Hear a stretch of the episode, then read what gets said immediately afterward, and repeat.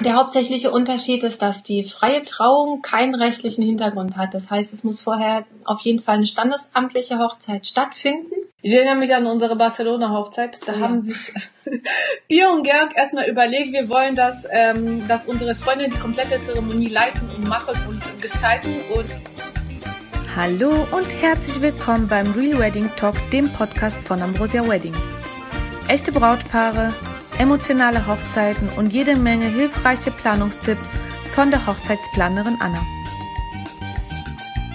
so, herzlich willkommen. Wir sind heute wieder bei Frag Anna und diesmal ist nicht Frag Anna, sondern Frag Anna und Marit, denn ich habe heute jemanden mitgebracht, mit dem ich mich gleich unterhalten werde, und zwar Marit, meine Freundin, Assistentin, aber hauptsächlich auch freie Rednerin bei unseren Hochzeiten.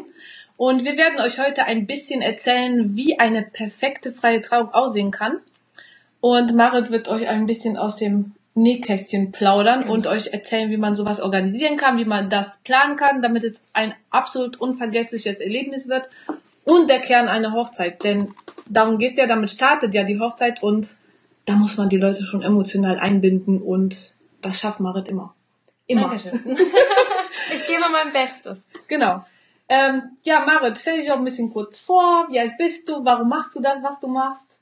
Ja, das Wie Alter ist, du glaub darauf? ich, das Alter ist, glaube ich, nicht ganz interessant. äh, wie ich dazu kam, ja. Anna hat mich eines Tages gefragt, ob ich nicht mal Lust hätte, eine freie Rede zu halten, weil ihr meine Stimme gefällt, meine Sprache. Ich weiß es nicht. Mir war Sprache immer schon sehr wichtig. Ich bin auch noch nebenbei Yoga-Lehrerin, das heißt, ich bin es gewöhnt, vor Gruppen zu sprechen. Und so bin ich da mehr oder weniger reingekommen. Hab unterdessen da sehr viel Spaß dran und muss sagen, dass das eigentlich mein fast Hauptstandbein geworden ist, die Hochzeiten und gar nicht mehr so viel Yoga. Und ich möchte ganz gerne mit euch ein paar Tipps teilen, damit auch eure Hochzeit ein pures Erlebnis wird, wo sich gerne jeder dran erinnert. Genau, dann starten wir doch einfach mal. Ich habe mir was hier vorbereitet, ne, damit ich den roten Faden nicht verliere. Roten Faden. ich versuche mich ans Skript zu halten. Marit wird mich dann zurückholen, wenn ich irgendwie äh, ausschweife. Also, fragen wir erstmal mit der Frage, an, was ist eigentlich eine freie Trauung? Hm, viele wissen es tatsächlich noch nicht, waren noch nicht bei einer und können sich darunter, darunter überhaupt nicht vorstellen. Und das erklärt euch jetzt Marit ein bisschen, was eine freie Trauung ist. Genau, also eine freie Trauung, wie der Name schon sagt, hat im Prinzip keine Limits, hat keine Grenzen. Wir können da ziemlich viel einbringen, einfach was unsere Fantasie so hergibt. Der hauptsächliche Unterschied ist, dass die freie Trauung keinen rechtlichen Hintergrund hat. Das heißt, es muss vorher auf jeden Fall eine standesamtliche Hochzeit stattfinden. Und die freie Trauung ersetzt im Prinzip so ein bisschen das, was normalerweise in der Kirche passiert oder auch an anderen religiösen Festen, die ähm, rund um die Hochzeit stattfinden. Es gibt durchaus viele Paare, die, ob sie nun religiös sind oder nicht, lieber irgendwo im Freien draußen heiraten. Da findet man nicht immer einen Pastor, der bereit ist, das zu machen. Und dafür stehen wir dann zur Verfügung, die freien Redner, und wollen genau diesen, diesen schönen Moment, um das mit Familie und Freunden zu feiern, einfach genießen und gestalten. Sehr schön. Das heißt, es ist so frei, wie man möchte. Man kann tatsächlich auch ähm, Elemente aus der Kirche reinbringen oder Durchaus. Also wenn ich Paare habe, die sagen, "Mm, wir hätten ganz gerne diese oder jene Bibelstelle mit drin, dann ist das absolut möglich. Also ich stelle mich da nirgends gegen, ob es jetzt katholisch ist, evangelisch oder was auch immer. Also da gehe ich ganz auf die Wünsche des Paares ein. Und ja, wie gesagt, das Paar, das steht da im Mittelpunkt und die freie Trauung hat halt auch einen sehr großen Vorteil, dass die viel, viel persönlicher ist. Also wir können mehr persönliche Geschichte mit reinbringen, wir können mehr auf wirklich das Leben von, von dem Paar eingehen, dass das noch äh, individueller gestaltet wird als eine kirchliche Trauung, die ich auch schon sehr oft übersetzt habe. Und dann denke ich jedes Mal, oh, mir fehlt ja so ein bisschen, ja, so die Tispa, also irgendwie noch was, was, was es wirklich dann einmalig macht. Richtig, richtig. Ich habe es miterlebt. Es ist auf jeden Fall ein bisschen anders in der Kirche als bei der freien Trauung. Also das ist eine komplett andere Stimmung, kann ich euch auf jeden Fall sagen. Na gut, also was passiert denn als erstes, wenn das Brautpaar sagt, wir hätten gerne eine freie Trauung, das gefällt uns, so was Marit da gerade erzählt. Was wäre so der erste Schritt, was sie machen müssten? Ja, der erste Schritt ist, sich natürlich einen, einen freien Redner auszusuchen. Da kann man im Internet suchen, wenn man mit einem Wedding Planner zusammen arbeitet, kann man fragen, ob der nicht eventuell Mitarbeiter hat, die, die darauf spezialisiert sind. Und das Allerwichtigste ist einfach, dass die Sympathie rüberkommt. Also, dass wenn man sich einen Redner ausgesucht hat, dann normalerweise schreibt man den an, vereinbart einen Termin. Das kann über Skype sein, wenn es nicht am gleichen Ort ist oder dass man sich einfach mal kennenlernt. Und es ist sehr wichtig, dass wirklich da auch die Chemie stimmt.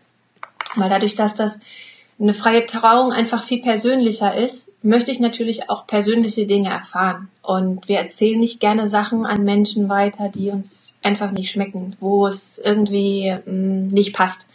Das heißt, je dieser Moment, diese freie Trauung wird umso schöner, je besser ich mit dieser, mit dieser Person einfach kann. Mhm. Das stimmt.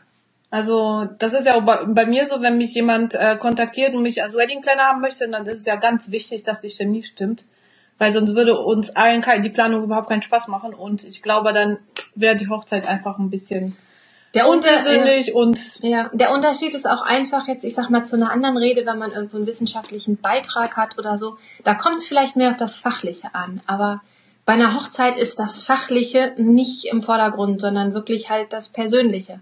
Und das Persönliche, das entweder stimmt oder nicht, das kann man nicht so richtig lernen. Richtig, das stimmt.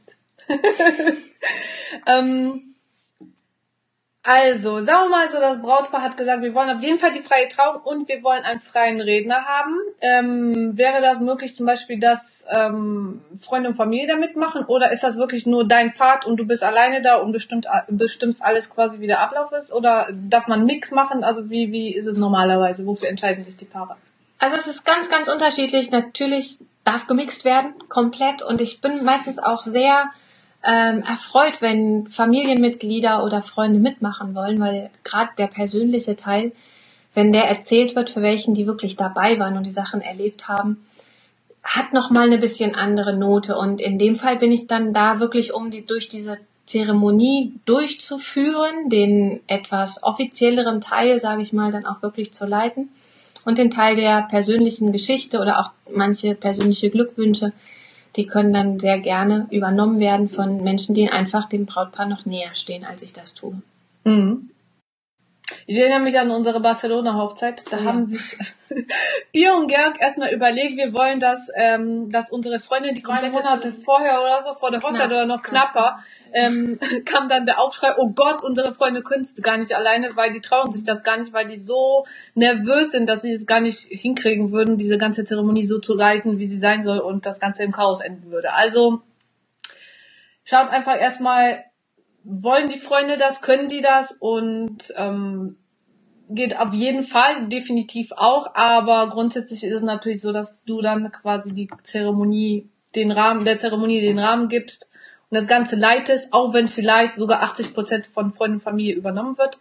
Aber du gibst quasi den Faden weiter. ja, vor allem ist es so, dass mein Vorteil ist, auch wenn ich da emotional immer mitgehe, gehe, ich habe da einen gewissen Abstand zu. Und wenn man es nicht gewöhnt ist, vor Leuten zu sprechen oder halt wirklich da im Mittelpunkt zu stehen, einfach dadurch, dass man seine Stimme diesem ganzen, äh, dem ganzen Geschehen schenkt, ist es halt schwierig, wenn dann plötzlich die Stimme wegbricht oder man hat einen Blackout oder man meint, man kann irgendwie plötzlich nicht mit Mikrofon sprechen. Es kommen so viele Situationen, die vielleicht für die Verwandten oder Freunde auch dann statt ein Genuss einen Stressfaktor darstellen. Und da muss man sich immer überlegen, möchte ich denen das wirklich zutrauen?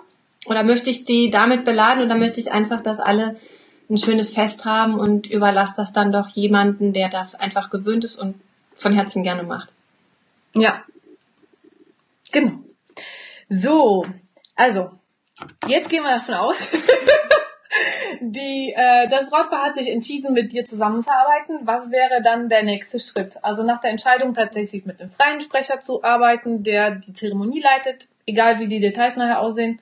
Was wäre dann der der, der nächste Schritt ist im Prinzip, dass man ähm, sich den über den Vertrag einig wird und weitere Termine vereinbart. Hm, am liebsten schicke ich dann erstmal einen Fragebogen raus, wo ich einfach ein paar Daten abfrage. Das mache ich auch ganz gerne getrennt, dass die Fragebögen halt von jedem Einzelnen beantwortet werden. Das ist manchmal ganz interessant für mich und spannend dann zu sehen, dass die Antworten halt nicht so richtig zusammenpassen.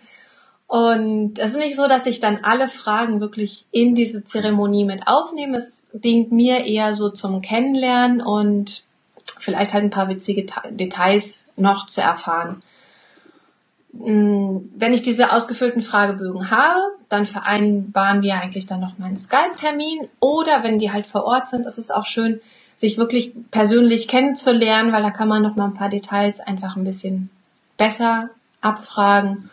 Und daraufhin mache ich dann meine Rede. Und der lasse ich eigentlich ähm, ziemlich geheim. Also die möchte ich nicht, dass die vorher gelesen wird oder so, beziehungsweise wird es auch von den meisten Paaren so gewünscht, dass man da halt wirklich dann drauf einfach sich überraschen lassen kann. Mhm.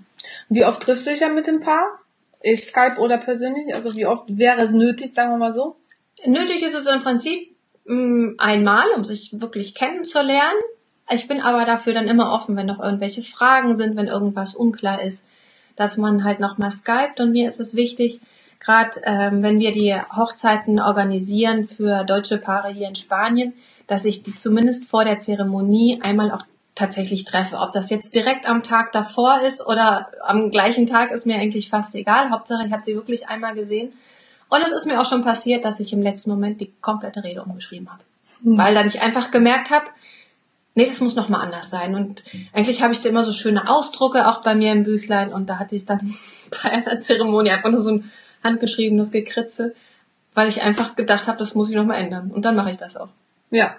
Ja gut, bei, ähm, bei euch ist es auf jeden Fall einfacher, weil ihr ja in Deutschland seid und den freien Redner wahrscheinlich aus Deutschland ja. ähm, bucht, der wahrscheinlich auch bei euch in der Nähe wohnt. Das heißt, es war auf jeden Fall einfacher, sich mit diesem Menschen zu treffen. Würde ich auch empfehlen, immer. Ja. Weil, wie Marit sagt, auf jeden Fall die Persönlichkeit muss stimmen und ähm, ja, von Gesicht, von Gesicht zu Gesicht äh, ist es auf jeden Fall einfacher und ähm, der freie Sprecher kann euch dann besser einschätzen. Das ist definitiv so.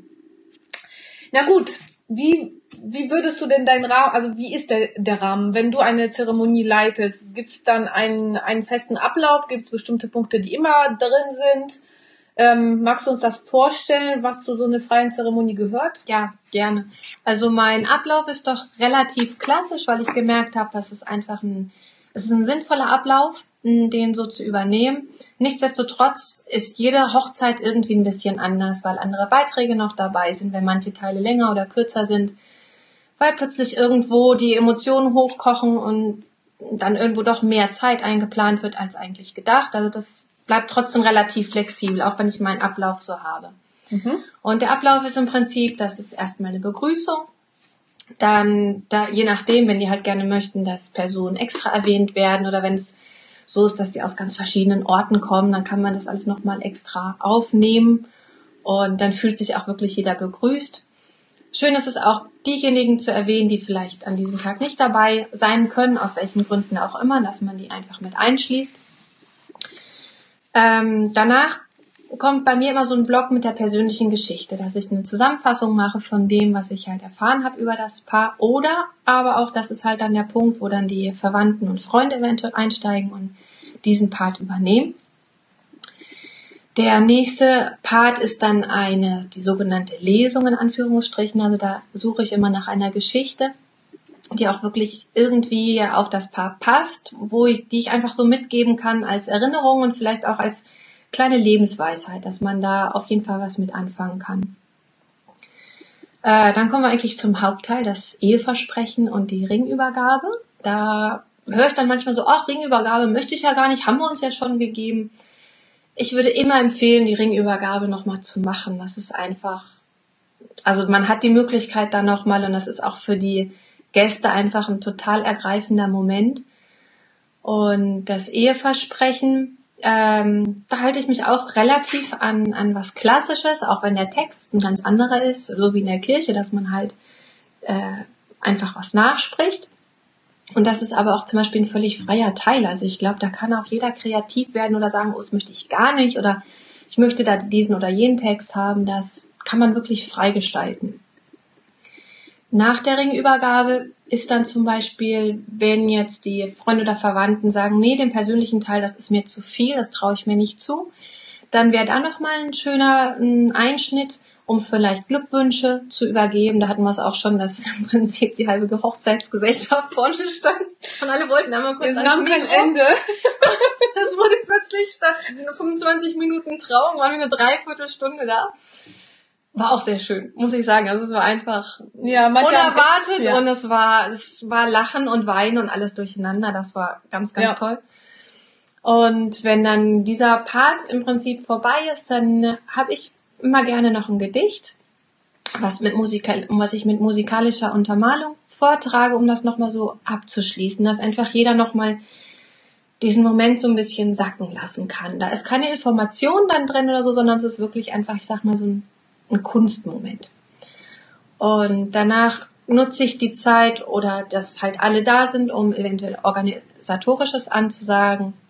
Vor allem, wenn es so ist, dass die Trauung an einer anderen Location stattfindet als das Essen danach oder die Feier, dass man da halt einfach die Möglichkeit hat, sind alle da oder zu sagen, wo und wann und wie die Fotos gemacht werden, das ist immer ein ganz wichtiger Punkt.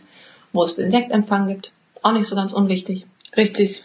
Und danach gibt's die, die Glückwünsche und auch da ist es im Prinzip total frei, ob die Gäste nach vorne kommen, ob man einen Auszug haben möchte, danach wieder einzieht, wenn man gerne vorne die Fotos hätte bei der Zeremonie oder wie auch immer. Also das kann man ganz frei gestalten. Genau. Und da Marit ja vorne steht, ähm, hat sie quasi das Sagen, also das Mikro. Und das ist immer sehr praktisch, wenn man da die organisatorischen Dinge quasi ihr übergibt.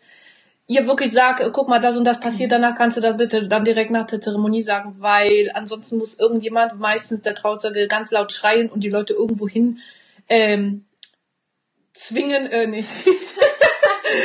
irgendwo hin, äh, wie heißt das? Lotsen. Lotsen, Lotsen, irgendwo hin lotsen, damit sie ähm, ja an der Stelle eben Sektempfang machen etc. etc. Also Marit hat da quasi dann der, das Mikro schon eh in der Hand, also sollte man, also nicht Marit, eure fre- freien Sprecher, ähm, die Orga-Geschichte übergeben. Ähm, was sagst du, was braucht man denn eigentlich noch zu so einer Zeremonie? Was rundet das Ganze denn noch ab? Also da gibt es halt zwei verschiedene Parts. Einmal halt das Technische Mhm. und einmal sage ich mal noch so ein bisschen das Künstlerische. Das Technische sollte man nicht unterschätzen. Also selbst bei einer relativ kleinen Gesellschaft von, ich sag mal so ab 15 Personen aufwärts schon, ähm, es ist wichtig, dass man halt sich über die Akustik Gedanken macht. Weil man glaubt es nicht, dass sobald ein bisschen Wind aufkommt, trägt eine Stimme meistens nicht mehr sehr weit. Und wenn man dann sehr laut sprechen muss, klingt das einfach nicht mehr schön. Es klingt sehr, mh, ja, fast schon geschrien. Also da entweder man hat halt wirklich einen, einen Redner, der eine super potente Stimme hat. Ich sag mal so, der normale Redner kommt vielleicht mit seiner Stimme dann nicht mehr weit genug. Und da ist es dann doch sinnvoll, ein Mikrofon zur Hand zu nehmen und halt auch gute Lautsprecher zu haben und die auch so zu platzieren, dass sie gut gehört werden, dass sie aber andererseits nicht unbedingt direkt neben einem Brautpaar stehen, also dass man auch ein bisschen darauf achtet, wo stelle ich das technische Equipment hin, dass das nicht überall in den Bildern ist. Für den Redner ist es wichtig, also gerade wenn ihr jetzt sagt, ich möchte das irgendwie meinen Freunden oder Verwandten ähm, übergeben, macht euch vorher Gedanken, wie ihr das alles organisiert. Also jetzt direkt der Redner, das heißt, er hat ein Mikrofon in der Hand, er hat vielleicht ein Buch in der Hand mit der ganzen Rede und soll zwischendrin noch Blumen abnehmen oder die Ringe irgendwo hintragen. Da muss man sich vorher einfach Gedanken machen, so wie organisiere ich das jetzt? Was lege ich wo ab? Was brauche ich direkt danach wieder? Dass ich da vorne dann nicht rumrenne, meine Sachen suche und irgendwie versuche, dann so weiter zu sprechen. Also das wäre vielleicht ein bisschen komisch, ist mir am Anfang passiert nicht, dass ich dann irgendwie da so stand, aber ich hatte dann tatsächlich so bei meinen ersten Reden Situationen, wo ich gedacht habe, oh Mist, ich habe mir gar keine Gedanken gemacht, wo lege ich das denn jetzt ab und musste dann irgendwie improvisieren. Man kann es vorne wegnehmen und sich da einfach Gedanken drum machen. Der zweite Punkt ist, sage ich mal, ein bisschen die künstlerische, äh, äh, das ganze künstlerische drumherum. Und mir ist es da immer sehr wichtig, dass ich mit einem Musiker zusammenarbeite. Es hat einen Vorteil, weil es kommen viele Momente innerhalb dieser, dieser Trauung, dieser freien Trauung, wo es schön ist, einfach mal eine Pause zu haben. Und wenn dann da Stille ist, dann weiß, wissen manche nicht so richtig, hm, was soll ich jetzt machen? Stehe ich jetzt auf? Klatsche ich jetzt? War es das jetzt? Das ist ein komischer Moment irgendwie. Aber wenn man einen Musiker hat, der dann einfach das untermalt, dann kann man diesen Moment wirklich einfach schöner genießen. Man kann es mm, mehr in die Länge ziehen, ohne dass es so, so Stolpermomente kriegt. Ob das jetzt ein Gitarrist ist, ein Saxophonist, ein Pianist, da könnt ihr einfach ein bisschen schauen, auch was sind eure Ressourcen, wer ist im Familienkreis oder im Verwandtenkreis vielleicht da mit einem Musikinstrument. Und ähm, das ist halt einfach auch wichtig, dass man da vorher mit dem Redner sich abspricht, dass die genau wissen, wann wird was gespielt. Und dann wird das wirklich eine runde Sache. Sehr schön. Kann ich auch wieder mal bestätigen. Ähm, wir arbeiten ja mit einem Live-Gitarristen hier. Ja. Und das ist jedes Mal einfach ergreifend, wenn er anfängt zu spielen. Er spielt super schön.